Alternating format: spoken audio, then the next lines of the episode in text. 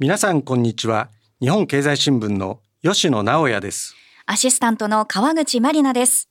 本日は高市早苗経済安全保障担当大臣にゲストとしてお越しいただきました。はいどうぞよろしくお願いいたします。はい。高市大臣は1993年に衆議院議員に初当選。現在当選9回を数えます安倍晋三元総理とは初当選同期で政治信条が近く、安倍政権で自民党政調会長や総務大臣などを歴任しました。総務大臣の在任期間は通算で歴代最長の4年に上ります。2021年には自民党総裁選に出馬。国会議員票で岸田文雄総理に次ぐ2位の得票でした。岸田政権では党政調会長として経済安全保障推進法案の策定に関与されました。2022年8月の内閣改造から経済安保担当大臣を務めていらっしゃいます。議員会館の事務所には阪神タイガースのグッズが所狭しと並びます音楽の趣味はヘビーメタルバンドを組まれていた時はドラムを担当されていたということです。ドラマ鑑賞が息抜きという高市大臣です。さあ吉野さん高市大臣、はい、どんな印象をお持ちですか？まあまずはあの今のご紹介にもありましたようにまあ総裁選ですね、はい、あの岸田今の総理と争った総裁選が非常に印象残ってますよね。まあ、ポスト岸田のですね有力候補としてですね、まあ、重要政策である経済安保をですね。今になってですね。まさにこれから日本がですね、まあ、国際競争力を強化するとともにですね、はい。まあ、その同時に必要なですね、まあ、経済安全保障という、まあ、考え方をですね、えこれからまあ政府の中でまあ法法律も含めてですね、まあ、推進しようと、まあ、そういうお立場なので、まあ、ぜひお迎えしてですね、まあ、政策のみならず、まあ、政局についてもですねお聞きしたいと思っております。はい、本日はたっぷりお話を伺っていこうと思います。それでは改めてご紹介します。高市早苗大臣です。改めてどうぞよろしくお願いいたします。ありがとうございます。あの大臣、まあ、早速本論に入って恐縮なんですけれども、はい、あの質問をさせていただきます。まずあの今私あの経済安全保障という話をしたんですけれども、まあ、具体的にはですねセキュリティクリアランス、うん、これまああの皆さんあんまりこう人口に感謝してないかもしれませんけれど経済安全保障の中で私はまあこれ中核だというふうにまあ考えておりまして大臣肝入りでですねセキュリティクリアランスのですね導入向けた有識者会議っていうのを設置しましてえー、おります。で、まあ、中間報告もですね出しておるんですけれどもこのセキュリティクリアランスというのはですねこの民間のビジネスパーソンにとっても非常に私は重要だと思ってるんですけど、はい、大臣そのあたりからちょっと紐解いてください。はい、あのそもそもこのセキュリティクリアランスってどういうことかっていうと、まあ、国が保有する、まあ、重要情報にアクセスする必要がある方に対して、うん。うん、まあ、国がその方の信頼性を調査して、うん、でまあ、アクセス権を付与すると、まあ、いう制度なんですね。であの今日本にある、まあ、唯一の、まあ、セキュリティクリアランスって言ったらあの特定秘密保護法、まあ、これに基づくものなんですがあの、まあ、あれは安倍内閣がもう内閣の命運をかけて、うん、えー、成立された法律なんですけれどもただ対象が外交と防衛とテロと、それからのスパイ行為と、まあ、この4分野だけ、えー、になっとるんですね。でやはりこのあのその特定秘密保護法ができてからですねぱり外交とか防衛あのテロスパイ分野に関わる、うん、あの方々にちゃんとクリアランスがあると、うん、まあ、いうことで、まあ、非常にこの情報保全制度に対する、うん、えー、まあ、日本の信頼度っていうのは高まって、で、まあ、同志国とか友好国との間での情報交換っていうのがものすごくスムーズになったと、まあ、これはあの政府のあの主にインテリジェンス機関の方々からよく聞く話なんです。でただあの G7、えー、の日本以外の国とかそれからのファイブアイズの国、うん、まあ、G7 と重なってないのはオーストラリアとニュージーランドってことになるんですが、まあ、それらの国々のあのこのセキュリティクリアランスの制度を調べてみると、まあ、経済とか、科学とか、まあ、技術とか、インフラとか、まあ、そういう分野が入っとるんです。でそうするとまあ日本の場合はこの経済安全保障に非常に深く関わる、まあ、技術分野、まあ、経済分野、まあ、こういったものが入ってないでクリアランス持った方がいないと、まあ、いうことなんでこれはやっぱりこれから日本の競争力を強くしていく、経済力を強くしていくという意味では非常にまあ重要な問題です。であの、まあ、なんでこれがが必要やと私が強く思ったかと言いますとねこれはさまざまな企業の方からヒアリングをさせていただきました。むちゃくちゃもうもったいないなと思っているのはこの相手国のあの政府調達に、まあ、日本の企業素晴らしい技術を持ってるので、まあ、入りたいなと思ってもあの日本の民間人でセキュリティクリアランス持ってるのは今のところあの防衛省の調達に入ってる企業の方だけですよね。うんうん、そうすると、まあ、例えば情報通信関係で、まあ、相手国にとってはですねその国の、えー、情報インフラの脆弱性も含めて開示しなきゃいけないようなものの調達に入ろうと思ったら、うん、あのクリアランスを持ってない日本人が営業に行ってもまた技術者の方が行っても、うん、あの入札に呼んでもらえないとか、うん、それからまあ宇宙分野なんかでも日本はすごい競争力持ってるんですけれども、入札の説明会にすら呼ばれないとか、でまあそれは国と民間企業の間でもうそういうことが起きとるというのとそれからもう一つは民間企業同士の,、あのお取引でも、やはりあなたどのレベルのクリアランス持ってますかって聞かれた時に日本の民間人ほとんど持ってないですから、ならやっぱり重要な技術の共有できない。で一番気の毒に思ったのは、あの国際的な学会、まあ、カンファレンスに出ようと、まあ、思った時に日本の技術者は、あの招かれないと、まあ、クリアランスホルダーオンリーということになるとですね、そこに入れないってことは最先端の技術に触れられない、まあ、こういった問題が起きてきている。だからやっぱり競争力を強くすると、で日本がビジネスチャンスを無駄、あの逃さないということではこの民間人にもあのクリアランスを持っていただく、うん、えー、そういうセキュリティクリアランスの制度を作んなきゃいけない、うん、まあ、もちろん法律で作んなきゃいけないんですけれども、これは絶対やりたいと思ってるんです。であと一個、やっぱりこれからの経済安全保障を考えると、国が持っている日本国政府が持っている情報を民間企業と共有せんならん分野って結構あると思うんです。例えばあのサイバー分野において、ええ、あのどういう脆弱性があるかとかね、うん。はい、それからじゃあどういう防御、はい、のシステムを作っていくかっていうような情報。これも政府と民間で共有せならんですけれども、まあ、情報通信分野の、例えば技術者の方はクリアランス持ってませんから、うん、なかなか安心してお出しできないってことになっちゃいかねないですよね。で宇宙分野、でじゃああの官民で協力してやっていこうっていうような時に日本のやっぱ宇宙宙技術っていうのはこれから世界をあの本当にあの制するぐらいの技術があるんですけれども、はい、まあ、これも今宇宙っていった安全保障と非常に深く関わりますよね、はい、情報収集とか、はい、あのそういう意味では。あのそれからやっぱり通信を継続性、うん、あのの継続性ってことを考えたら非常に重要な分野ですけれども、まあ、ここもあの防衛省の調達でない限りは、うん、なかなか民間企業の方がクリアランス持ってないという問題がありますんで、まあ、そういうところがうまく、うん、あの情報共有できるようにしていきたいなと思ってます。うんポイントって3つあると思うんですけどね、はい、まあ、国家機密の保護、はい、えー、それと同盟国や同志国とのまあ相互認証。そしてこの心情調査だと思うんですけれども今あの大臣がおっしゃられたねこのファイブアイズとの連携でですねやはりこのセキュリティクライアンスがないとですねそもそも話にならないということなんですけれども、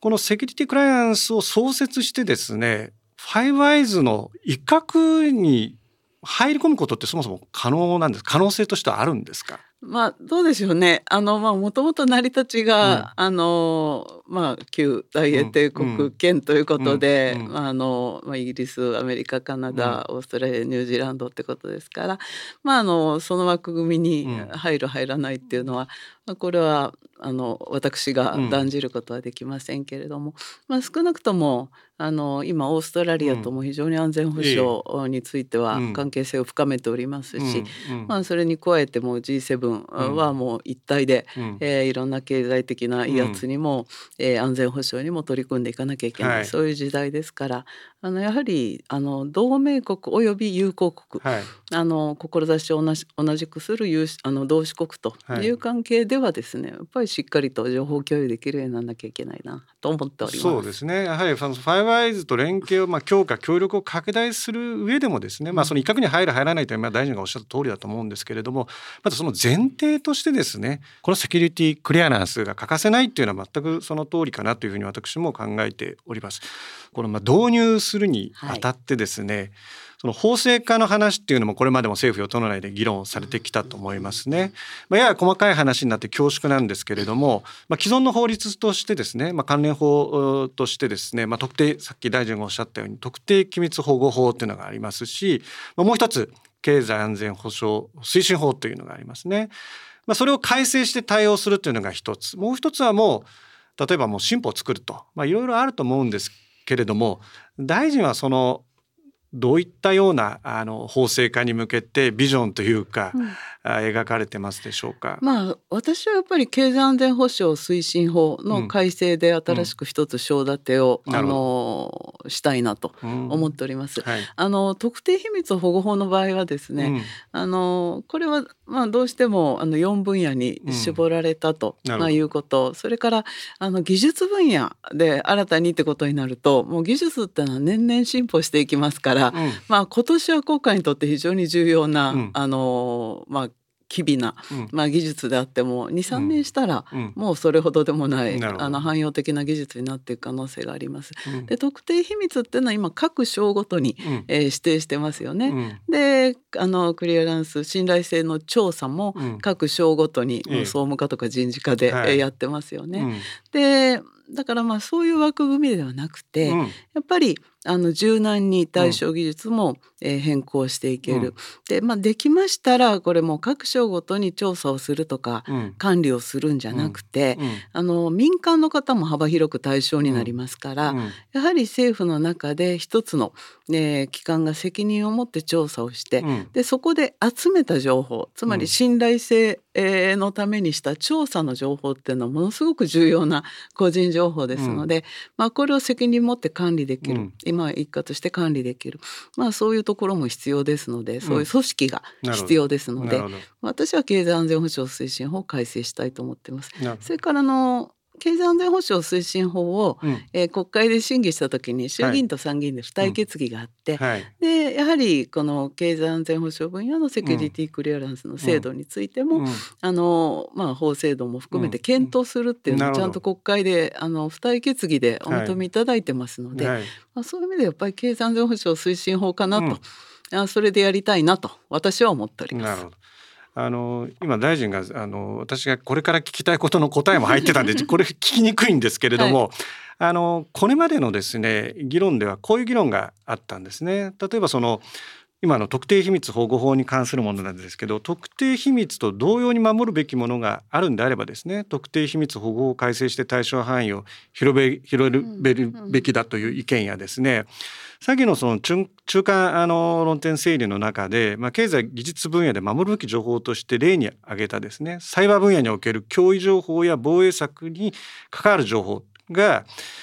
特定秘密保護法が対象とする防衛に関し収集した電波情報画像情報その他の重要な情報と重なるんではないかと、まあ、こういった意見はあるんですけれどもこの辺のご意見に対しては大臣はどう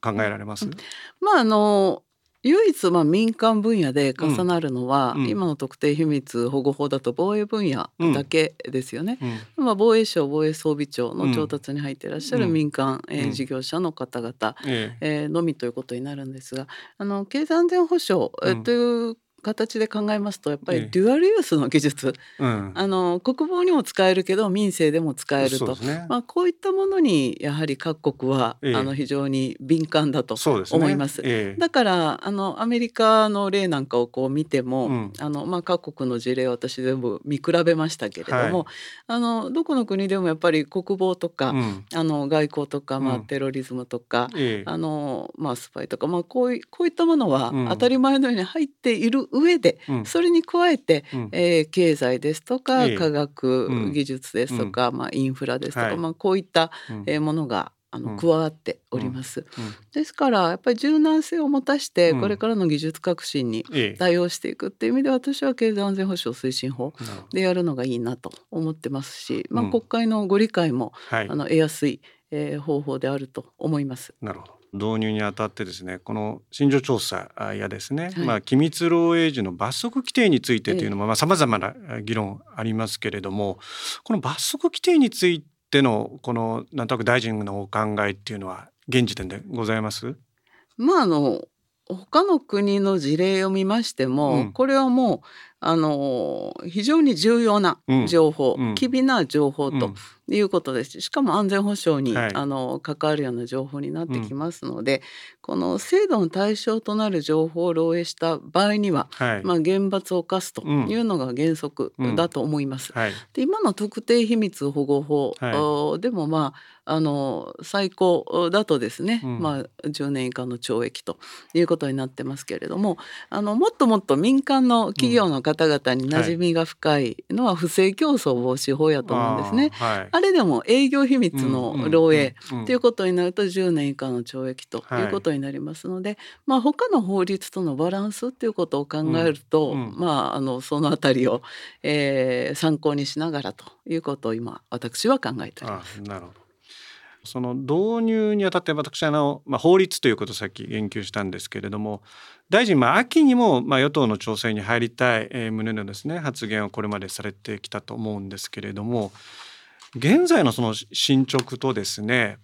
その今後のまあスケジュールですね。それはどのようにお考えでしょうか、うん、まあ、つまり法案をこれぐらいの、まあ、臨時国会秋の臨時国会なのかその先の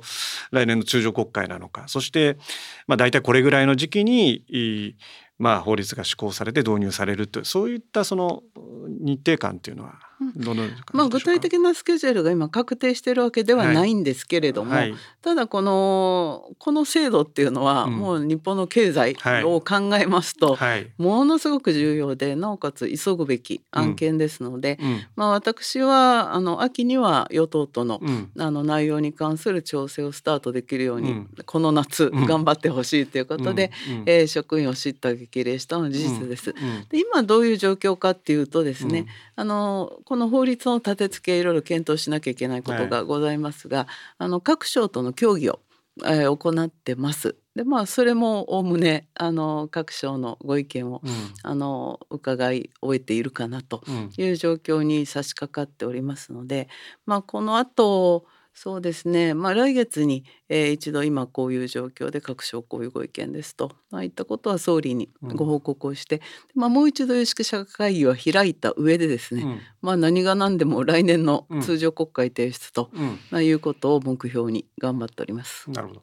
来年通常国会に提出ということは、まあ、早ければ秋からまあ施行ということも理論的には可能になりますよね。理論的には可能ですね。周知期間ってどれぐらい必要なもんなんですか？まあ、それもまだあの、うん、ここで明言できる状況ではございませんけれども、うん、ただあのもう割と早くから、うん、あのこの議論っていうのはあの表に出てますので、まあ、ある意味やっぱり産業界の方、うん、あのまあ、政府の方はすで、うん。えー、にあのみんな分かってますから、うん、あの産業界の方に、まあ、どういった内容の、うん、えー、信頼性調査があるのかと、うん、えー、いうことを、あのまず知っていただく、であくまでもですねこれやはりご本人が十分に了解して希望された場合に、あの調査を行うと。うん、で、まあ、民間企業の場合ですとね、うん、社長が、うん、社長さんが、はい、あの「君セキュリティクリアランス調査を受けなさい」って、あの強要するとか、でその調査を拒否した場合に、あの不利益な扱いを受けるっていうことがあってはもうこれは絶対いけませんので、うん、あのだからそういうことのないような、まあ、周知、まあ、十分な周知っていうのは必要だと思います。うん、ただまああの法律の施行そのものっていうのはできるだけ急ぎたいなと思ってます。そうですよね。まあ議論だから今大臣おっしゃったことに尽きると思うんですけど、通常ね、あの法律が施行される前、えー、にはですね、パブリックオピニオンを取ったりですね、えー、まあパブリックコメントを取ったりですね、その周知を取ったりして、まあそういう丁寧なことはまあそれもあれですかね。えあまああの省令で決めましょうとか、うん、政令で決めましょうと、うん、まあ、いうようなことになりました。それはもうパブリックコメントは絶対やんなきゃいけないので、うん、えー、やります。ただあの有識者会議の団体から、あの連合も含めてですね、はい、えー、また経済団体も含めてメンバーに入っていただいておりますので、まあ、あのそういった各団体にもご協力いただきながら、できるだけ周知をしたいなと思ってます。あのもう大事なのはあくまでも本人が、あの納得をされて自分は信頼性調査を受けてもいいですよってことを、はい、あの了解されなきゃいけません。で今の特定秘密保護法もあのちゃんと説明を受けた上で書面であの署名もして、はい、あの了解しましたってことで調査をしてるしで調査を拒否された国家公務員もおられますけれども、うん、不利益を受けてませんので、うん、まあ、そこを徹底していかなきゃいけないなと思います。なるほどあの次はですねこの NTT 法のまあ見直しのまあ議論についてちょっと取り上げたいと思います。あの大臣はですね先ほどのプロフィールの紹介にもあったようにですね総務大臣をですね歴代最長に務められておりまして、まあ、いわゆる情報通信政策にもま精通しているということなんですね。でまあ、自民党が始めたその NTT 法の見直しって、まあ、まあ法律の見直しが先にありきということではなくてですねこの政府が保有する、まあ、NTT 株の売却これはまああの昨年のその防衛力強化にあたって財源どうどうするんだというところでまあ一つ案が出てきたわけですけれども、まあ、NTT 法のですですね司祭を見るとですねこれ明らかに時代遅れだなっていうのもこれはあの読んでみるとなんとなくわかるんですけれども今回もですねあのさっきの話とま共通するんですけど、まあ、競争力強化国際競争力を強化していかなきゃいけないというのがまあ第一ですねでそれに見合った法律かどうかってこの検証しなきゃいけない。同時にですねやはりその NTT というのは1987年なんですけれどももう明らかにですね時代変わってると、まあ、経済安全保障っていう概念もですね、まあ、その頃にあったかどうか怪しいと思うんですけれどもこの2つがですね必要だと思うんですね。ですんでそれをこう踏まえてちょっと質問をさせていただくんですけれども例えば NTT 法についてですね研究開発の、えー、成果の普及をこう責務が、まあ、いわゆる競争力強化の、まあ、制約要因になってるんじゃないかと、こう指摘ありますけど大臣、いかがでしょうか、まあ、私も NTT 法の改正そのものには反対じゃないです。あのむしろやるべきだと思ってます。あのまあ NTT えー、っていうのはですねやっぱりその固定電話を日本あまねく使えるようにと、まあ、いうことであのそれもまあかなり NTT の方ではしんどい目をしながらやっていただいてるんですけれども、まあ、今これだけ携帯も普及しましたので、まあ、あの日本列島隅から隅までですね、あのまあ、宇宙も活用しながら、あのしっかりとしたまあ通信環境が整えば、まあ、少しその辺りも状況は変わっていくと思います。それからやはりその NTT ってかなり重要で機微な研究も、うん、えー、してくださってる、うん、まあ、要は最先端の技術研究開発をしていただいてるんですね。すね。ただまあその研究成果が表に公開されちゃうことによる経済安全保障上のリスクもあって、まあ、例えばまあ、今でしたら省エネ型のまあ生成 AI ですとか、うん、それから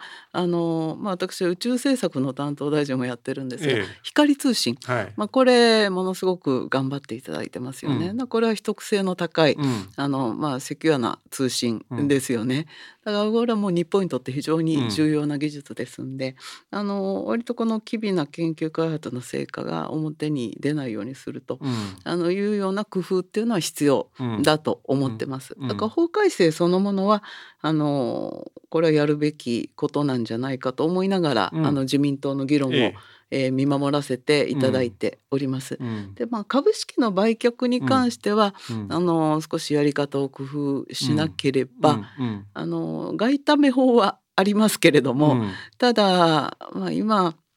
あの重要土地調査法なども私所管してますけれども、あのまあ懸念国の方がですね、うん、帰化をして日本人になられて、うん、まあ取引をされてると、うん、まあいうようなケースも非常に増えてきております。まあ株式のあの売買についても、まあ特にあの投資家がですね、えーまあ、意図的にこう帰化をして、うん、あのたくさん買っちゃうということになった場合に、うん、えー、少し懸念があるのかなと、うん、まあ、この辺り、えー、外為法で少し工夫ができないのかなという懸念は持っております。なるほど。あのーまあ、経済安全保障の担保と競争力の確保っていう、はい、ことなんですけれどもちょっとその最初の私の冒頭の質問とやや逆行するかもしれないんですけど、うん、NTT 売却をせずとも達成はできますか？できないんですか？NTT 株を全部売却逆をしなくても達成できるのか？まあこれはまあ程度の問題なんでしょうけど。そうですね。あのただ今割とこう国と協力しながらやっていただいている研究もありますので、はい、まあ、完全に、えー、民営化と、うん、えー、もう完全売却ということになったあたり、うん、時にですね、うん、まああの NTT さんの方のモチベーションがどうなるのかと、うん、えー、いうことは一つあるのかなとな、えー、思います、うん、あのただまあ優れた技術を持っておられるし、まあ、人材も素晴らしい方が揃っているので、まあ期待しているあの特に技術開発の面では期待をしてますね。うん。ただまあ自民党本部で今議論されてるさなかですんで、うん、でまあ NTT 完全民営化の選択肢も含め、ええ、NTT 法のあり方について経済安全保障にも配慮しつつ、えー、速やかに検討すべきというのが今の、まあ、自民党のスタンスですので、あのしばらく党の議論を見守りたいなとあのいうところまでしか現職閣僚としては申し上げられずすみません。こちらもすいませんでした。なんかあのあんまり突っ込んだこと聞いてあれなんですけど、あの8月23日付のですね、うん、えー、日経新聞の朝刊にですね、まあ、この西条編集員が書いてる論文があってですね、はい、まあ、NTT 法からまあ昭和の匂いが漂ってくると。でその典型がまあ10条であると。で外国人を取締役会から締め出す条文には違和感があると、まあ、こういったことを記されてますけど、うん、この辺はいかがですか？うんまあそこも経済安全保障という観点から言うと、微妙なところでございますよね。うん、ただ今のその3分、うん、3分の1以上の、うん、まあ、国の株式保有と、まあ、いうことがあってこそ、あの NTT に、まあ、一定の制約がかかってるということでもございますんで、これはもうちょっと議論しなきゃいけないですね。その取締役の、うん、まあ、数にもよりますけれども、うんうん、あの非常に微妙な、議論だと思います。あのその論文の最後にですね政府が保有する大量の NTT 株の放出で株式市場が混乱する事態は絶対避けてほしいと。で1987年の上場後ほどなくして NTT 株は急落し株はもうコリコリと株式市場に背を向けた個人も多かったというようなまあ記述もあるんですけどこれについては大臣どういったご感想をお持ちですか？それは一挙に売却したらえらいことになりますわね。4.7兆円分ぐらいはあるかと思いますんで。だからまあこの辺りもじゃあ果たして、うん、あの今の3分の1以上、うん、まあ現行34.25%ぐらいですかね、うん、まあ3分の1以上と、まあ、いうところをどう、あの見るのかということですよね。これもやはり与党の議論がまあこれからどう進んでいくかってところにかかってくるんじゃないでしょうかね。なるほどあの次はちょっと政局の話をですね。政局の話弱いですけど。まあ、あの大丈夫です。私が質問するわけじゃない そうですね。ちょっと広い質問になりますけれども、はい、今度はあの岸田政権をですね、はい、政調会長それから閣僚としてですね、およそ2年間支えてこられましたけれども、まずこの政権の2年間っていうのを高市大臣どのようにご覧になってますか？うん。まああの本当に堅実にあのやってこられましたし。はいえー、まあその前の、えー、菅内閣安倍内閣で、まあ、基盤をあのこう築いたものをこう一つ一つ花開かせてい、えー、ってくださってるなと、はい、あの岸田総理がですね。えーまあ、そういうことは非常に強く感じます。まあ、特に画期的だったのは、はい、あの昨年末の国家安全保障戦略はじめあの防衛関連の3文書の見直しがしっかりとできたということです。はい、でまあ、私の所感で言えば日本で初の宇宙安全保障構想、うん、まあ、これも政府決定いたしました、はい、まあ、これまでは宇宙と安全保障をひっつけてですね、うん、まあ、そういう構想を作るとあのいうこと自体がなかなか進みにくい状況やったんですけれども、う、ねはい、ん、やっぱりこれはどっちかといえばあのロシアによるウクライナ侵略であの情報通信がずっと継続してるっていうのがどんなに大事かとかでいざ有事って時に、まあ、これは戦争だけじゃなくてですね例えば大災害が起きたって時も、まあ、宇宙からのこの情報収集がどれだけ大事かっていうようなこと、はい、まあ、こういったことに、まあ、多くの方のご理解が得られつつあるんじゃないかなと思いますね。だから私は政調会長やってる間あの特にエネルギー安全保障と食料安全保障、はい、まあ、ここに力を入れて参りました。でまあそれらも徐々にあの進み始めてるかなと思います。うん、まあちなみに、えー、日本としては初の核融合戦略になります、はい、あのフュージョンエネルギーイノベーション戦略というのを、これもあの政府で決定していただきました。まあ去年の秋から有識者会議を作って議論したんですが、うん、これはやっぱりあの2030年代えー、のことを考えると、うん、あのウランもプルトニウムを使わない、うん、まあ、重水素と三重水素海の中からあの無尽蔵に取れるものを資源にして、えー、発電ができてで高レベルの放射性廃棄物も出さない、うん、えー、この素晴らしい発電ですから今あの各国競ってえこの分野に投資してますよね。で日本でもあの初めてその戦略ができたっていうことで、まあ、あの今まであんまりこの投資が集まらなかった、えスタートアップ企業に今随分大きな投資が集まるようになりました。でその発電を待たなくてもあのこの核融合の分野っていうのはスピンアウトの技術っていうのがたくさんありますから、例えば超伝導だったらねあの、まあ、リニアで有名ですけれども、うんはい、でも MRI 医療用にも使えるし、まあ、超伝導コイル精密に巻く、まあ、こういう技術っていうのは宇宙船とか船舶の外壁にも使えますしだからなんかあそれからの割とこのあの今希少金属、うん、まあ、リチウムとかあのベリリウムとかこういうのの分離技術これも日本があのすごい技術を持ってますのでそうするとリサイクルにも使えますんで、まあ、発電を待たなくてもどんどんこうお金になっていく日本が儲かっていく最先端の技術を持ってるスタートアップがどんどん出てきてるんですっごい楽しみにしてます。うんこうした中でですねあの、まあ、近く予定されているのが内閣改造それから党の役員人事ですけれども、はい、ご自身のことも含めて、うん、この辺りはどのようにご覧になってますか、まあ、自分のことは何も考えてないですね。あのまあセキュリティクリアランスは何が何でも、はい、あのやり遂げたい、えー、えー、仕事ですし、まああのいいところまで引っ張ってこれたなとあの思いますので、まあ自分があの閣僚であれあの党に戻った立場であれですね、えー、これはもう強力に後押しをしていきたいなと思ってます。まあこれも人事はあの岸田総理がもう適材適所でやられることなんで、あの特に私の方から何か申し上げることはございません。はい、あとはあの冒頭にもお話ありましたけれども2021年の総裁選に出馬をされました、はい、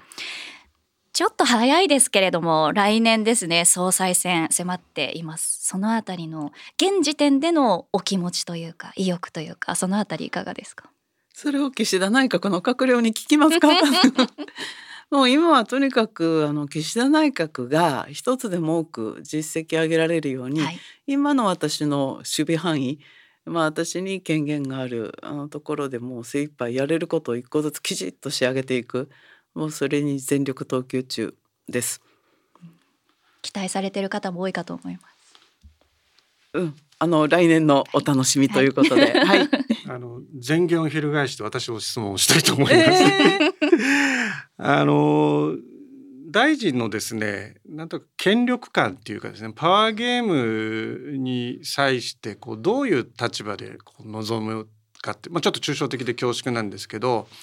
まああの多数を制してそれを制度化するっていうとかですねパワーゲームのある種の要諦だとしたら、うん、まあ自民党の中でですね、まあ、多数を制せなきゃいけない。これは当たり前の話ですね。うん、でその後、まあ自民党があの比較第一党与党であれば、まあ、そこの政党からの総裁がまあ内閣総理大臣選出される可能性が極めて高いと思うんですけど党内でのですねこの多数を制するゲームに、えー、大臣としてね今大臣としてじゃないな、まあ、政治家としてどういったあの立場というか姿勢で臨んでられるのかこれから望もうと思ってるのかちょっと関連論で恐縮ですけど。うん。まあすごい難しいご質問ですがあの来るもの拒まず去るもの追わずという感じで、うん、あもう自然体でございますけれどもただまあなんて言うんですかねあの国家間が近い方っていうのは、うん、あのおのずと多くいらっしゃるなと、うん、あの思います。で、まあ、あの要は国家経営理念ってんですかね、まあ、これがあの国のトップリーダーには一番大事なことで。うん、でまあ、その辺りの価値観が近い議員っていうのはいらっしゃいますんで、うん、まああの時々ご飯食べたり、うん、あの意見交換したり。でまあちっちゃな勉強会で一緒に勉強したりってなことはやってます。ただその私は派閥ですので、あのこの足し算で、あのどこの派閥とどこの派閥を足してどうこうっていう、まあそういうゲームの中には加われない立場でございますから、うん、まあお一人お一人心が通じて政策が近い、うん、あのまあ、特に国家間が近い、まあ、議員の方々との、まあ、意見交換を深めていく、また人間関係を深めていく、まあそんなことでしかあの戦えませんでしたし、あのこれからもそこは一緒だと思います。最後の質問にしたいんですけどその今大臣がね繰り返しおっしゃった国家間大臣が、まあ、大本当に大事にしている国家観、まあ、一つでもいいですし3つでもいいですけれどもそれはどどういうものなんでしょうか？まあ、私はあのいつも申し上げてますが国の究極の使命、えー、ということでこれは国民の皆様の生命と財産を守り抜く領土領海領空資源を守り抜くで国家の主権と名誉を守り抜くこれはものすごく大事。それからやっぱり地方の力ってことを考えると日本列島のどこに住んでいてもですねあのこれは安全に生活ができてで必要な、まあ、福祉や医療を受けることができて質の高い教育を受けることができてでそこに働く場所がある、まあ、そういう地方っていうのがあのどんどん増えていけば、まあ、日本っていうのは強くなっていくもっと強くなっていくと思ってます。それから何としても総合的な国力を強くする時期だと思っててそれはまあ外交力であり防衛力であり経済力であり、まあ、技術力でありでちょっと今日本に足りてない情報力だと思ってます。でそれら全てを支えるのがやっぱり人材力ですので、うん、まあ、それらの一つ一つの国力をあの強くしていく、まあ、そのための政策を、うん、あの打ち出していきたいな。そんなふうに考えてます。大変深い話、はい、ありがとうございました。ありがとうございました。高市大臣もうたっぷりお話を伺ってしまいましたがいかがでしたか？いや政局もまあちょっとかななと、えー、思いました。はい。失礼しました。ありがとうございます。吉野さんと面と向かってのインタビューでしたけれども。うんいやでもあの楽しかったです。ありがとうございます。あの皆さんセキュリティクリアランス応援してくださいはい、高市大臣今日はお忙しい中本当にありがとうございました。こちらこそありがとうございました。さてエンディングです。吉野さん、高市大臣のお話を伺って印象いかがでしたか？あのいくつか印象が残りましたね。あのまあセキュリティクリアランスのですね、まあその導入に向けたまあ強い意欲とですね。やはり高い説明能力というのをもう改めてまあ実感しましたね。それと私もう一つですねちょっと意地悪な質問だったかもしれないんですけれども政治の要諦としてやっぱり多数を制して制度化しなきゃいけないゲームじゃないかという、はい、まあそういったその意見をですね、まあ、見方をちょっと披露させていただいたんですけどまあ高市大臣今現在無派閥ですね。多数を制するという意味で言うともちろん優位性はないんですけど、まあ、その現状についてですね非常にまあ率直に語られたなとい。うのが私のまああのまあ重なりますけど印象ですね。やっぱりなんかあのすごく歯切れがいいというか聞いててすごく分かりやすかったですし国家感とか、うん、なんかそういったところもこう力強くお話しされてる姿っていうのがやっぱり私すごく印象的でした。そうですね、あのちょっと、えー、質問をして一言挟んでそこで考えられてるなとあいうのもあってですね、うん、やはりこう、まあ、反射神経で、えー、答える部分と、はい、一回引き取ってですね自分の中でそれもそのあまり時間かけずにですね、まあ、秒単位ですけれども頭の中整理をされて、うん、それをその適切な言葉でですね、まあ、説明されるという意味ではやはり政治家は言葉ですのでですね、はい、非常に分かりやすかったとい。うふうに思います。はい、はい本日は高市早苗大臣にお話伺いました。吉野直也さんと私川口まりなは吉野直也の日経切り抜きニュースというポッドキャスト番組の配信を行っています。番組では吉野さんが注目する最新のニュースの解説さらに政治取材の裏話などを紹介しています。皆さんぜひお聞きください。 Apple Podcast や Spotify をはじめ各種ポッドキャストサービスで配信しておりますので番組のフォローをお願いします。それでは皆さんまたお会いしましょう。吉野直也と川口まりなでした